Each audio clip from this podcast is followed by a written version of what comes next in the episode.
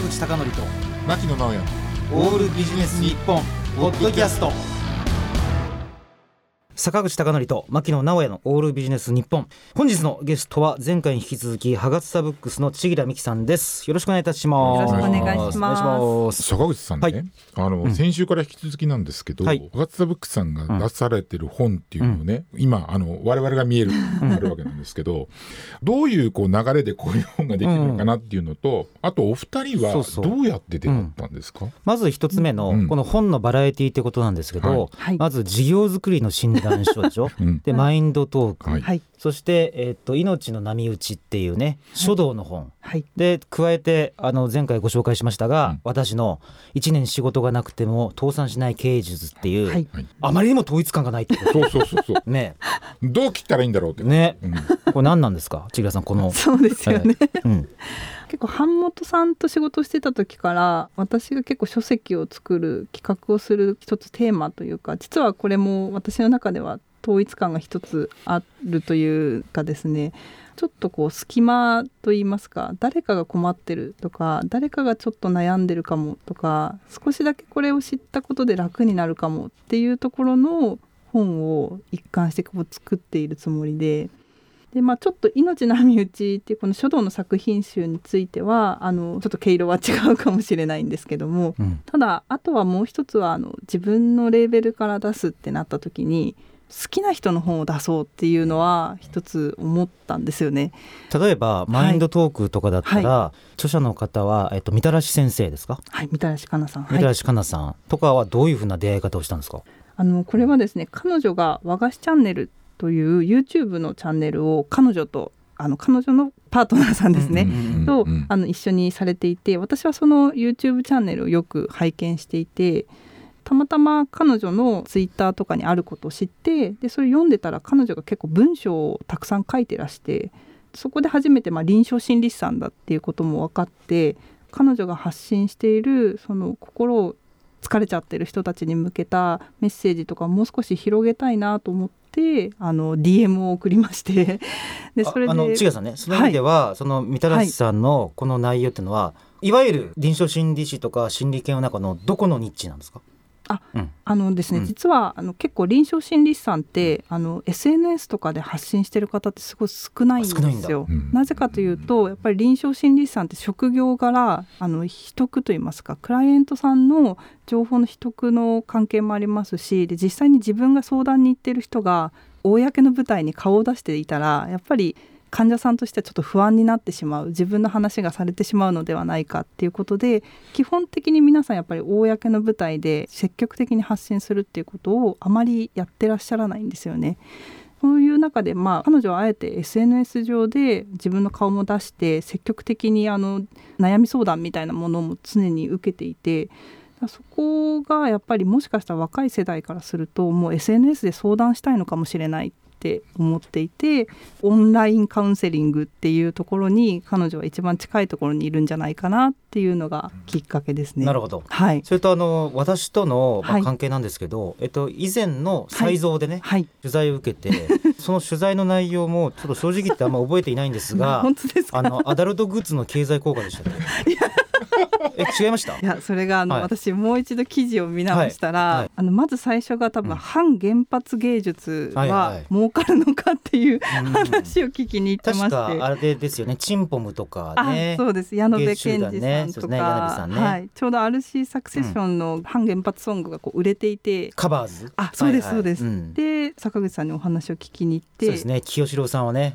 僕の本当にヒーローですからね、うん。でもなんかもうあまりにもどんな質問にも答えてくださったので、うん。これは本当に面白い方だなと思って。えだからもうその後もだからあの牛丼の価格競争が今後どうなると思いますかとかですね。ーうん。あと多分あのイクメンを押し出してるタレントさんが増えてた時にこの市場ってどうなりますかみたいな話を、うんうんうんもうありとあらゆるものをあえてこう経済に結びつけて話を聞くっていう。あのアイドル市場は GDP の0.1%と言われてるんでそこから類推するイケメン市場とか ね。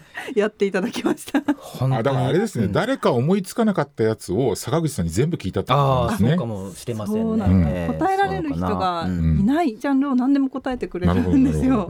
類推と一応ね データ的な仮説で。はいはい、だからあれですねピアノの調律師が日本中に何人いると思いますかみたいな。音楽教室は月に1回やるはずだから人口何万人都市には何個ぐらいの音楽教室があってとかいうね。うん。大体当たってるだろみたいな、説ね、得力がすごかったね。まあね、検証しようがないっていうのもありますまあよね。そうそうそう。そう実際ね。そういや。えーそれはあれでプロ野球の優勝効果とかも同じじゃないですか、うんうん。阪神の優勝効果って一応経済学っぽく見えるけど、はい。誰も実証できないわけで。ね。ね。だからそのようなハガッサブックというのは、まあ、い。わゆる千吉さんの趣味っていうか、なんていうか好みの反映ということで、あのなんか本出されているわけですが、はい。そもそもこのハガッサブックスの意味っていうところは何なんでしょうか、はい。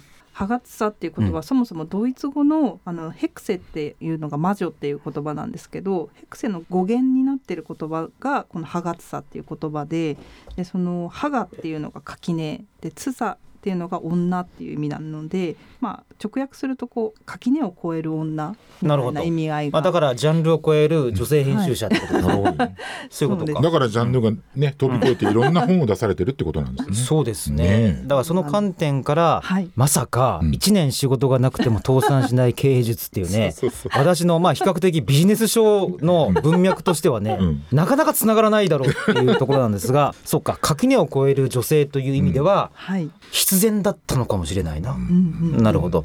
これ例えば、はい。あの今書籍の話いただきましたけど、はい。その他の仕事内容としては例えば月刊誌とかウェブとかあ。るいは社内法とかやっていらっしゃるんですか？すね。うん。はい、あの一応ハガツサとしては、まあ、うん。書籍の出版だけなんですけど、私あの実は出版社と言いつつうん。も個人事業主のままなんですよ。うん。で出版コードを個人事業主として取ってレーベルという形で出しているので、うん。あの個人のフリーランスとしての仕事もそのまま続けているという。あそうそう。ISBN って、はい。あのコードがあって本を買うとバーコードが載るじゃないですか、あの番号って実は1万円かなんかで申請したら取れるんですよね。一応100冊で4万ぐらいぐらいでしたっけ？であの結構会社じゃないとダメなのかなと思ったら、はい。個人でも取れるんですよ取れるんねです。はい。あれね。だからやろうと思ったら本当に皆さんもできるってことでですきよね。ます。なので出版業界の人じゃない方が今どんどん乗り込んできてるっていうのもありますね。なるほど、はい。例えばあの社内法とかはい。ライターさんとしてはいはですねどういう、はい、うん。あのこれもまたちょっとバラバラなんですけども、今ライターとしてあのファッション誌のモアさんとか。モアね。はい。一流女性ファッション誌。そうなんですよ、ちょっと一番最初に名前をあえてあげます、はい。はい、あげて。あとあのポーブさんもあの結構定期的にお手伝いをさせていただいていて、うん。まあ、そちらちょっと編集という形で入ってるんですがあとあの結構今オウンドメディアと言われうん。る企業さんが主体になって作ってるメディアも増えてまして、ウェブで言うと今あの角川さんと、まあ、東京電力ホールディングスさんが一緒に共同でやってるエミラといううん媒体をやったりとかですね。あとこう社内法でいうとあのラクスルさんのラクシルっていうこう本当に社内だけでの社内法なんですけど。ああね今はい。本当にもう飛ぶ鳥をはい。撃ち落とすようなね、はい。撃つような勢いの。ところですね。はい、あのこれも名前出していいと言われてるので、はい。はい、あのラクシルさんやらせていただいたり、うん。あとあの日本青年会議所さんのうん。We Believe といううん解放誌ですね、そちらなどもあの定期的にやらせていただいてます。まあ、いわゆる若い社長さん向けのはい。雑誌に対して、まあ、その都度その都度の流行とかトレンドを発していくってやつですね。はい。これちょっと俺びっくりしたんですけど、うん千平さんのお仕事の中でうん「神社ナウ」「神社ナウ」ってこのタイトル何なんだって感じなんですけど神社でナウだって、これはいいのか？いいのか？いいのか？いやはい。これ、はい。あの実は今ちょっとコロナの影響で制作が止まってしまってるんですけど、ええ自社ナウこれすごい媒体なんですよ。はい、というのは？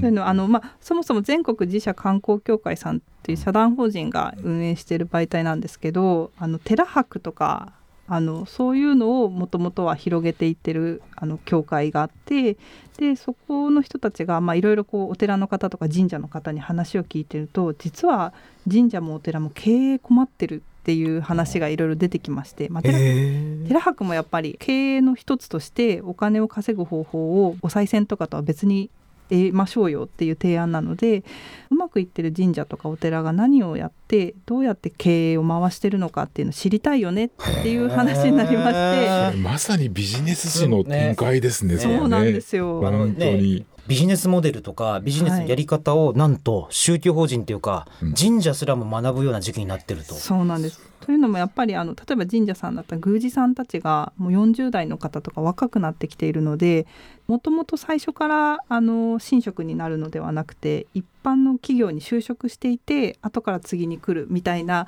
パターンも増えてきているのでそれこそ IT 企業でずっとバリバリやってましたみたいな宮司さんとかもたくさんいらっしゃる。んです面白 あだから銀座ナウをもじって神社ナウにしてるんですかね。これ悪質な冗談ですよねこれ神社にしてはね。これ。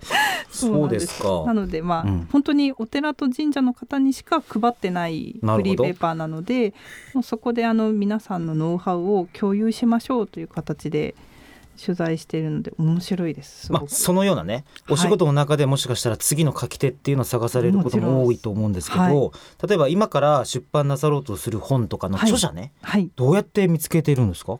まあ、基本的にはあのその羽勝さん一貫しているのは、私が好きな人っていう、うん、ところはあの絶対なんですけど、うんうん、というのもやっぱり全部自分でやるので宣伝するにしても書店さんにこう営業に行くにしても自分の好きな人の本じゃなかったら頑張れないんですよね。重いですね。ね。はい、だからあの書店の中で唯一お辞儀してる人は出版社の営業と思ったらいいですね。そうですね。ね。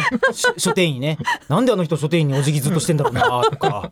でなんかねね大手のところをこう押しのけて平積みしてくださいよっていうね。そうですずうずうしさも、うん、あのそこで発揮しないといけないので、うん、で、うん、一番やっぱりやってみ見て思ったのがあの一人出版ってあの自分のお金で人の自費出版してるようなもんというか あのお金の流れがダイレクトなのでもう全部自分のお金で本を作るわけですよ。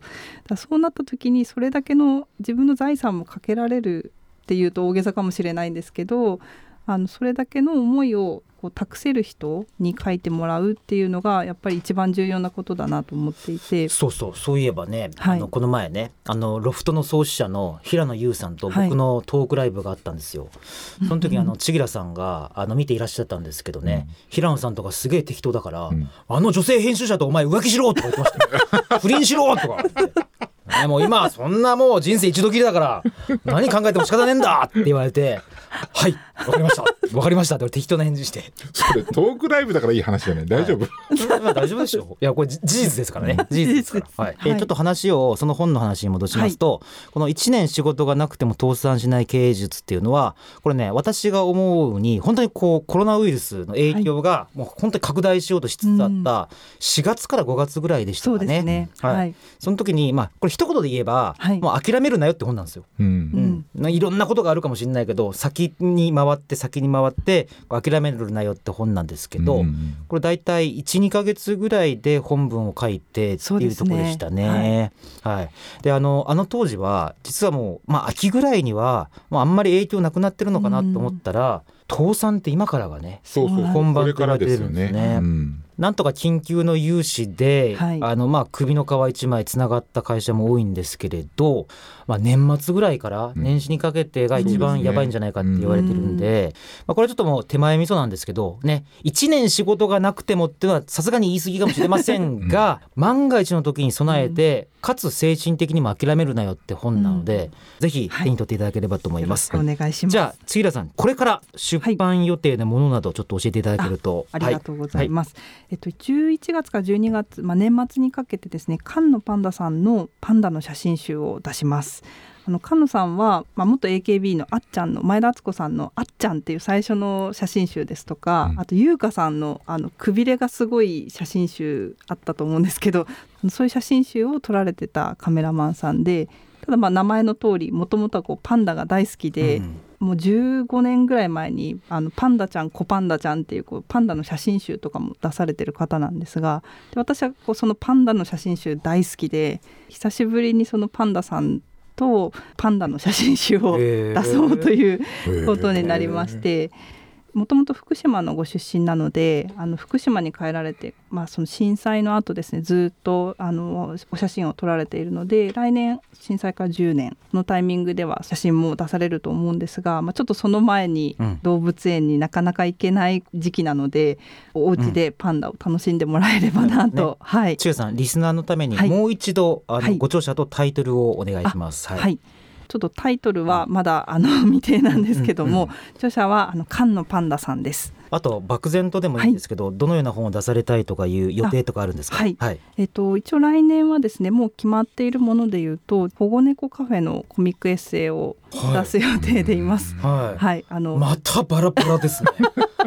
そうです。こいつ感あるから、ね。バラバラ。そうね、そうね、はい。そうなんです。と、まあ来年夏に向けて、あの今度は玉音放送の本も出します。はい。玉音放送自体がどんなものだったかというよりは、あの玉音放送を皆さんどこで聞きましたかというのをいろんな立場でその当時を過ごしていた高齢の方々にお話を聞きまして、もう一度その戦争が当たり前だった時期と全く当たり前じゃなくなった今をどういうふうにこう人は平和っていうものを考えていくべきなのかというような本をですね、ね、ちょっと硬いんですけど。ということは必然的に75歳以上の方に取材ということは、まあ、かなり歴史の研究本みたいになるんですかね。そうですね。すっごい楽しみですね。ねありがとうございます。はい、ということで残念ながらお時間が来てしまいました。はい、坂口孝則さんの1年仕事がなくても倒産しない経営術もハガツサブックスさんより、えー、発売中です、はい、ぜひそちらもチェックしてください。ハガツサブックスの千平美希さんでした。ありがとうございました。ありがとうございました。